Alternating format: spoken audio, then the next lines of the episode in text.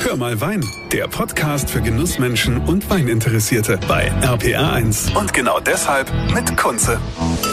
Schön, dass ihr wieder mit dabei seid hier bei Hör mal Wein. Heute bin ich in der Pfalz unterwegs und zwar in Lamsheim beim Winzer Lukas Kraus. Der Lukas ist immer bekannt dafür eigentlich Mann mit Hut, äh, Winzer mit Hut, wobei jetzt bei den Temperaturen ist er eher der Winzer mit Mütze. Grüß dich, Lukas.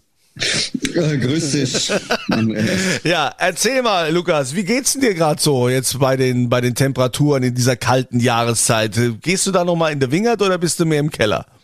Ich muss ehrlich sagen, wenn es so kalt ist und klar und trocken, dann geht's mir hervorragend. Ich ähm, fühle mich in meinen Weinbergen nach wie vor am wohlsten und wenn die Sonne scheint, gibt's nichts Schöneres und dann spielt die Temperatur eigentlich keine Rolle. Du bist ja jemand, der sehr naturnah ist und der sich jetzt auch den äh, Natural Weinen verschrieben hat oder wie nennt man das genau? Ja, es gibt verschiedene Begrifflichkeiten dafür. Ne? Ich meine, äh, der Begriff Naturwein hat sich schon ein bisschen etabliert, so als Schlagwort. Ähm, ich ja, Naturwein ich versuche es eigentlich ähm, eher als naturbelassene Weine zu beschreiben. Ähm, einfach Weine ohne Eingriffe. Also das sind verschiedenste, ähm, verschiedenste Begrifflichkeiten, die aber im Endeffekt das gleiche meinen. Weine, bei denen weder was rausgenommen wird, noch was dazugegeben wird. Heißt das, äh, es gibt also auch keine Cuvées oder wird aus denen, wo nichts dazu äh, gegeben wurde, oder wir, die werden alle ganz naturbelassen und werden dann trotzdem auch cuvetiert? Die werden schon durchaus auch küvettiert. Also ähm, es ist schon ähm, möglich oder es wird schon auch benutzt. Auch da weiterhin die vielen positiven Eigenschaften. Der eine hat ein bisschen mehr Säure, der andere zum Beispiel ein bisschen mehr Frucht äh, in der Zusammenstellung da positiv für, für die Cuvée dann äh, zu benutzen. Nichts rein und nichts raus bedeutet eher, dass wir ja ähm, verschiedenste Zusatzstoffe vom Gesetz her zu, ähm, zur Hand ja, zu, zur Handreichung haben oder äh, zur Hand haben, ähm, um eventuell kleine Fehler in einem Wein, ähm, ich sage ganz bewusst, eventuell kleine Fehler im Wein im Nachhinein noch korrigieren zu können. Sei es, wir haben ein bisschen zu wenig Säure, dann dürfen wir Säure zusetzen. Sei es, der Alkohol ist vielleicht ein bisschen zu niedrig, dann dürfen wir vorab Zucker zusetzen, um den Alkohol zu erhöhen und verschiedenste andere Mittel, ähm, bis dann am Ende zum Schwefel und, ähm, und das sind alles dann eben Stoffe, die von, von Menschen, die Naturwein mögen und Naturwein produzieren, eben abgelehnt werden und deswegen auch nicht eingesetzt werden. Wenn du gerade sagst, äh, Schwefel, der Schwefel, der sorgt ja auch ein bisschen für die, für die Haltbarkeit. Heißt es dann, ich kann deine Weine gar nicht so lang lagern? Ähm, Schwefel sorgt definitiv für Haltbarkeit, ja. Ähm, ich, man kann trotzdem die Weine durchaus lang lagern. Also ich habe jetzt gerade erst vor kurzem meinen 2015er äh, Scheurebe getrunken von mir. Das war der erste Naturwein, den ich in die Richtung gemacht habe. Und der war nach wie vor noch sehr gut zu trinken. Ähm, was man eben da verstehen muss, dass ähm, eben durch den Schwefel eine gewisse äh, Konservierung eben stattfindet. Die kann ich zum einen ähm, auf anderem Wege erreichen, zum Beispiel über eine gute Tanninstruktur. Allerdings ist es auch einfach so, wir nennen es jetzt einfach mal Naturweine, entwickeln sich auch schlicht und ergreifend einfach anders. Als es jetzt, äh, wie soll man den anderen nennen? Ja, als es die anderen Weine halt tun. Aber da fängt ja auch die Arbeit schon im Weinberg an. Wie bewirtschaftest du deinen Weinberg? Na gut, also ähm, sagen wir mal so in der in der in der Szene oder die Leute, die Naturwein mögen, die setzen biologisch oder eine biodynamische Bewirtschaftungsweise in den Weinbergen schon voraus. Wir haben vor vier Jahren umgestellt auf biologische Bewirtschaftungsweise ähm, und auch ins Zertifizierungsverfahren. Seit diesem Jahr sind wir Mitglied bei Bioland äh, und haben damit unsere Weinberge ähm, jetzt eben zertifizieren lassen. Und ansonsten arbeiten wir halt sehr viel äh, mit Komposten. Also wir versuchen einen starken Fokus auf gesunde Böden zu legen und äh, dadurch auch eben auf gesunde Trauben. Seit diesem Jahr haben wir noch ein paar Schafe im Einsatz, die jetzt äh, äh, die Weinbergsböden beweiden und begrasen, was auch sehr spannend ist zu beobachten. Und äh, ja, so so versuchen wir auch im Weinberg so naturnah wie möglich zu arbeiten. Ja, was ist das für, für ein Boden? Also, ne, ich stelle mir jetzt einen Moment vor, wenn ich da jetzt quasi bei dir im Wingert bin und dann einfach mal so mit der Hand versuche, hier unten mal so den, den Boden, also eine Handvoll äh, Grund, Erde in die Hand zu nehmen. Was, äh, was erwartet mich da? Also für diejenigen, die vielleicht noch nie, was mir fast nicht vorstellen kann, aber noch nie in der Pfalz waren, noch nie da in Lamsheim bei dir, was was erwartet mich da für ein Boden?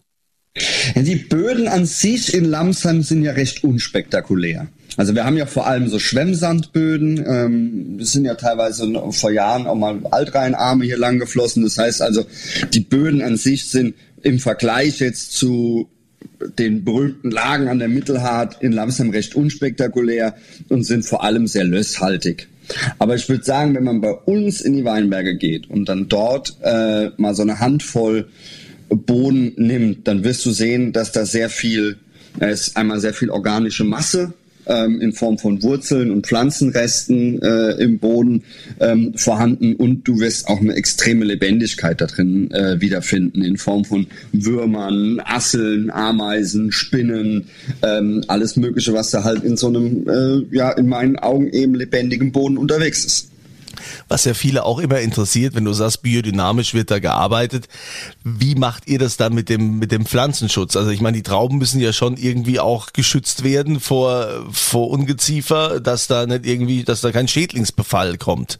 Na gut, also vor Ungeziefer, ähm, da machen wir in dem Sinne nichts dagegen. Also da haben wir quasi uns als biologische, äh, uns als biologischen Betrieben stehen keine Insektizide zur Verfügung. Ähm, beziehungsweise im Moment, bevor ich was Falsches sage, ich glaube, es gibt tatsächlich ein Insektizid, das zur Verfügung steht. Aber ähm, nee, das geht nur dann über kulturelle Maßnahmen. Also zum Beispiel das Entfernen der Blätter in der Traubenzone, weil dann werden die Trauben eher besonnt. Und ein Schädling, der die letzten Jahre vermehrt aufgetreten ist, ist die Kirschessigfliege. Die mag's nicht, wenn es so sonnig ist. So, das sind dann zum Beispiel kulturelle Maßnahmen, wo wir was dagegen machen können. Und es ist so, also gegen pilzlichen Befall, da müssen wir tatsächlich auch spritzen und Pflanzenschutz betreiben. Allerdings werden da halt keine Mittel eingesetzt, die in die Pflanze eindringen. Mhm. So. Okay. Das ähm, stelle ich mir also schon spannend vor. Ich denke jetzt gerade wieder an den fertigen Wein. Wie unterscheidet sich denn so, so ein Naturwein von, von anderen? Merke ich das gleich beim, beim ersten Schluck oder kann man das eigentlich gar nicht voneinander unterscheiden? Das merkt man schon eigentlich direkt beim ersten Schluck. Also Aha. es ist ja, wie ich gerade eben schon gesagt habe, ähm, wenn der Schwefel als stabilisierender Faktor fehlt, werden oftmals eben andere Parameter ähm, herangezogen. Zum Beispiel eine ganz gute, stramme Säure. Ähm, ähm, kann auch helfen mit dann daraus folgendem niedrigen pH-Wert, kann zum Beispiel auch helfen, den Wein stabil zu halten. Zweitens ist es so, wenn ich ja ohne Schwefel arbeiten möchte und auch ohne Filtration, was auch wichtig ist, auch ein ganz wichtiger Faktor, ähm, dann müssen alle biologischen Prozesse im Wein abgeschlossen sein.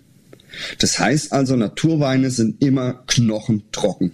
Da ist kein Gramm Restzucker vorhanden und auch der biologische Säureabbau wird bei Weißen, so, also bei Rotweinen ist es ja schon auch Normalstandard, allerdings auch bei Weißweinen vollzogen. Mhm. Also dass eben auf der Flasche, wenn der Wein abgefüllt ist, nicht nochmal auf der Flasche was passieren kann. Und das sind schon also markante Dinge. Weine erstmal sehr trocken, ähm, oftmals ein bisschen strammer in der Säure und auch bei Weißweinen ganz gern mal mit einer ordentlichen Tanninstruktur. Aber das nicht im negativen Sinne, will man sich jetzt vielleicht schon, das darf man sich nicht zu, zu voluminös oder jetzt zu rotweinig vorstellen. Aber Tannine können eben auch Sauerstoff binden und dadurch für Stabilität sorgen. Wenn du sagst, wenn du sagst, wenn du sagst, schön trocken, also Knochen trocken, darf, also ich meine, der Urpfälzer liebt ja trockenknochene Weine, äh, trockenknochene, Knochen trocken, Knochen, Knoten in der Zunge, äh, liebt, liebt das ja sehr. Mittlerweile ist das ja alles ein bisschen aufgeweicht worden, ne? Das also so die, man findet das ja schon fast gar nicht mehr, weil weil viele äh, dazu übergegangen sind, dass ja, äh, ne, also es ist nicht mehr so, also trocken ist nicht mehr gleich trocken.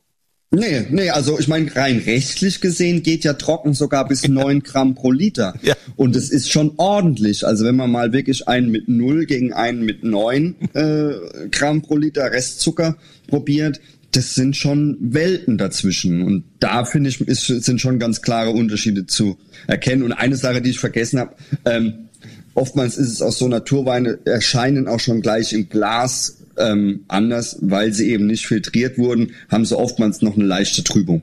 Mhm. Also trüber Wein, also ich, ich habe da keine Angst vor. Ich auch nicht. wenn, er gut, ich, wenn er gut ist. das, äh, darum geht's im Endeffekt. Im Endeffekt geht's darum, einen guten Wein zu machen. Und ähm, es, man muss sagen, das ist in Deutschland, ist das Thema Naturwein noch sehr klein. Also wir haben, äh, ich meine, noch keine 40 Weingüter in, äh, hier in, in ganz Deutschland, die das so produzieren.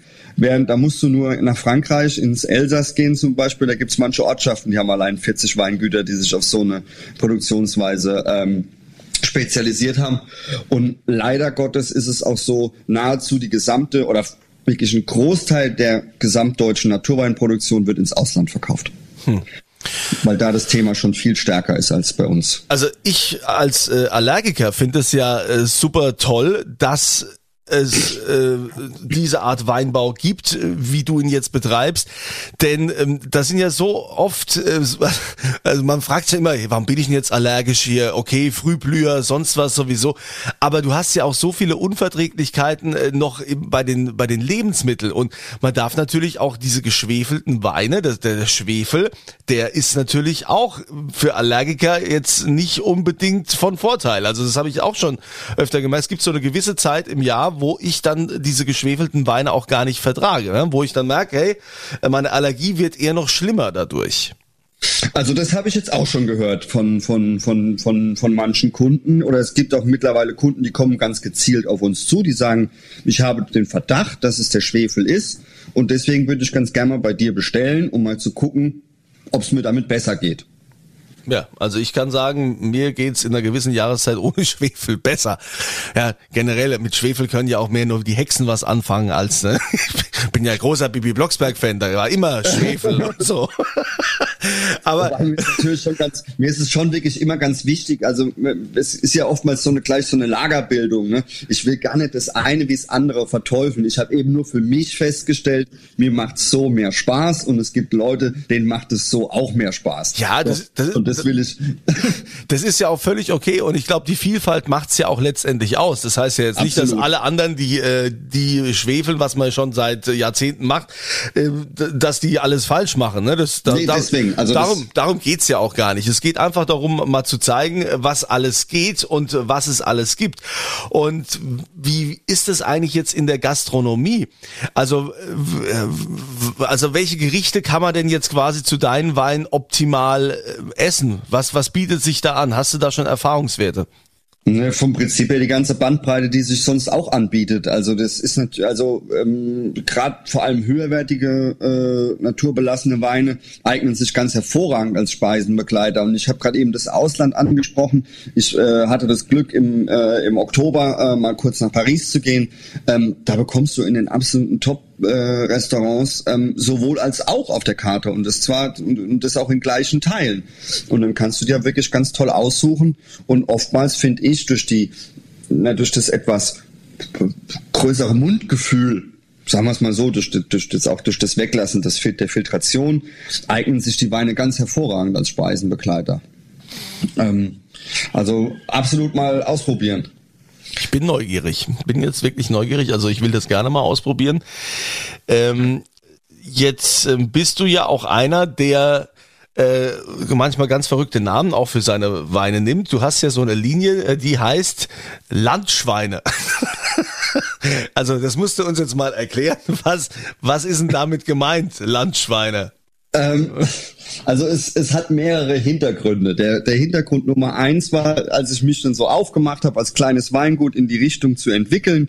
Ich versuche nicht nur ähm, meinen Weinanbau nachhaltig zu gestalten, sondern auch selbst. Also wir haben Hühner, wir haben die Schafe im Weinberg, wir haben auch selbst zwei Landschweine, ähm, die ähm, jetzt Anfang des Jahres geschlachtet werden, um so die, diese, diese Fleischproduktion in die eigenen Hände zu nehmen. Und die waren ursprünglich die Namensgeber für die Weine. Ähm, Später hat sich dann rausgestellt, dass wenn ein Engländer das ein bisschen nuschelig ausspricht, dann ist es ein Landschwein, was auch durchaus in Ordnung ist. Landschwein. Ja, rettet geil. den, Stichwort rettet den Mittagswein. Ähm, und natürlich das Wort Landwein ähm, steckt auch noch in, äh, in dem Ding drin. Also es ist ein Wortspiel, um natürlich auch ähm, äh, um Aufmerksamkeit zu kriegen, ist klar. Ne? Also hat ja auch einen gewissen Marketingwert. Ja, natürlich, aber das ist, äh, ich glaube, wer so ein bisschen es verfolgt hat, was ich seit äh, vielleicht jetzt schon tatsächlich bald 15 Jahren mache, ähm, äh, Klappern gehört da auch zum, äh, zum Winzerhandwerk. Natürlich. Muss man, muss man auch so sagen. Also das und diese Landschweinlinie, was, was sind das für Weine? Das sind alles drei Cuvées. Gibt's ein weißes, ein rosa und ein rotes Landschwein. Und das ist quasi meine Naturwein-Basislinie. Du, du warst doch auch, glaube ich, immer, äh, korrigier mich, äh, falls ich das nicht mehr richtig in Erinnerung, in Erinnerung haben sollte, warst du ja immer auch für Silvaner sehr bekannt. Genau. Silvaner macht äh, 70 Prozent im weißen Landschwein aus.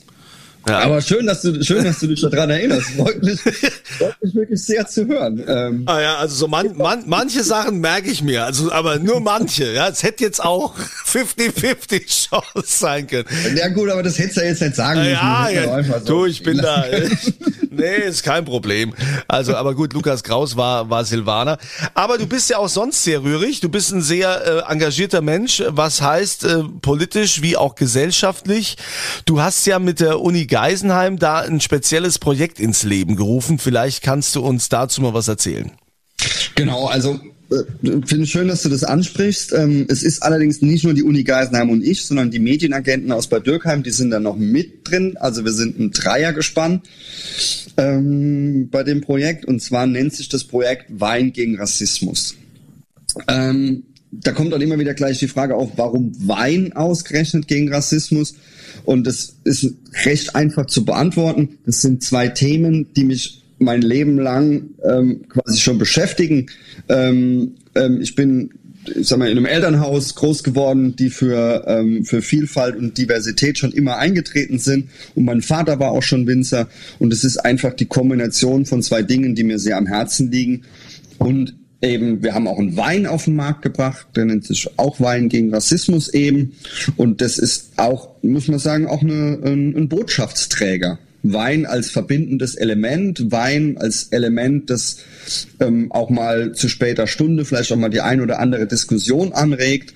Und äh, deswegen finde ich, ist es eigentlich ein, ein, ein fantastischer, ähm, ein fantastischer Träger für so eine Botschaft. Und ähm, wenn ich noch ganz kurz weitermachen darf, ja, bitte. nicht für die Botschaft, sondern wir haben eben auch einen, einen Benefit-Beitrag auf der Flasche drauf und ähm, das Projekt gibt's jetzt schon seit fünf Jahren und wir unterstützen immer wieder verschiedenste Organisationen mit dem Geld und äh, konnten jetzt so in den letzten fünf Jahren so circa zwischen 45 und 50.000 Euro dafür die gute Sache einsammeln. Und das ist natürlich auch noch ein Punkt, der uns dreien da auch noch wahnsinnig stolz macht, ja.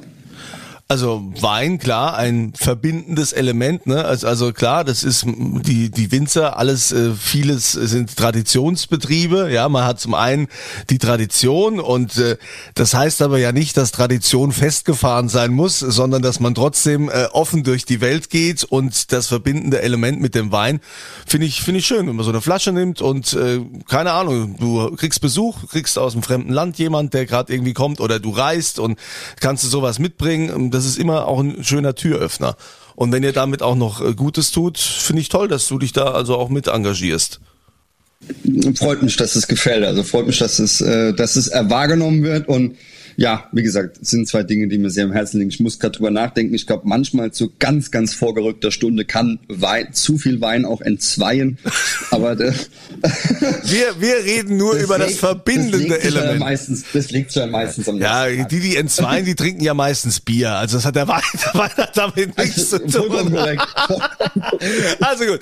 Lukas, gibt's denn äh, noch weitere Pläne so in Zukunft, was du, was du noch so vorhast? Gibt's, ich meine, du bist ja einer, der immer sehr rührig ist.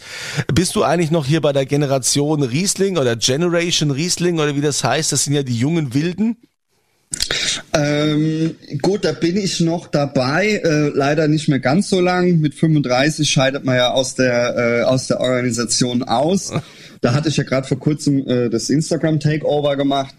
Ähm, das sind schon noch immer wieder, ja, das sind schon immer wieder noch einige Projekte da äh, im, in der in der Planung und in der Idee. Ähm, ich, ja, ähm, bin, schon am, bin schon am überlegen, ich meine, vor Jahren, vor, vor, vor Jahrzehnten hat man angefangen, sich in den Betrieben immer weiter zu spezialisieren.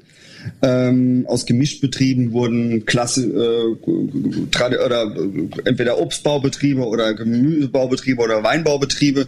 Ich habe schon irgendwie Interesse dran, auch wieder ähm, mich im Bereich Landwirtschaft zu, äh, zu engagieren. Und ähm, ja, ansonsten ähm, habe noch viele Pläne für, für, die, für die örtliche Gemeindepolitik. Stimmt, ja, du, du, du sitzt ja, du bist ja, bist ja quasi in der Gemeinde auch, ne? Für die Grünen bist du da. Was ist deine Funktion? Ich bin äh, Fraktionsvorsitzender im Lamsheimer Gemeinderat. Ja, also so fängt's ja an, ne? Und irgendwann wirst du dann Außenminister, ne? Das hat ja die Frau Baerbock auch hin, hinbekommen, ne? Genau, also Sky is the limit. Also ah, aber also ich sag mal so, also uns äh, uns Weinliebhabern wäre schon daran gelegen, dass du also auch weiterhin dich um den Wein kümmerst und uns versorgst. Und da man ja immer mehr aufs Ausland angewiesen ist, finde ich das auch eine tolle Idee von dir zu sagen, dass du jetzt auch noch Landwirtschaft machst. Das heißt, wir kriegen unser Gemüse, wir kriegen, du schlachtest die Schweine, wir kriegen noch die Wurst und das Fleisch. Alles beim Winzer Kraus. Was will man mehr? Das wäre doch die Zukunft, ja? ja zu Hause geht nichts aus, du gehst zu Winzer Kraus. So, in diesem Sinne, ja, bevor es unangenehm wird, äh, bedanke ich mich natürlich für deine Zeit, lieber Lukas. Ich äh, freue mich, von dir mal wieder zu hören. Wer weiß, ne? Wir hatten ja schon öfters mal das Vergnügen, ob sich da äh, wieder die eine oder andere Aktion anbahnt. Also äh, es wird nie still werden um dich, wird nie leise werden. Deshalb äh, werden wir mit Sicherheit nochmal Gelegenheit haben, nochmal zu sprechen. Dann wünsche ich dir noch einen schönen Tag. Danke, dass du dabei warst. Danke, dass ich eingeladen war. Danke, dass ich darüber über meine Projekte sprechen durfte. Und jetzt wieder raus ins Feld. Ja, raus ins Feld. Und euch Ab wünsche ich viel Spaß äh, mit euren Weinen, die ihr zu Hause habt und vielleicht auch ein paar neue Inspirationen. Und äh, das Wichtigste, was ich euch wünsche, ist ja immer volle Gläser. Das war Hör mal Wein, der Podcast für Genussmenschen und Weininteressierte mit Kunze auf rpa1.de und überall, wo es Podcasts gibt.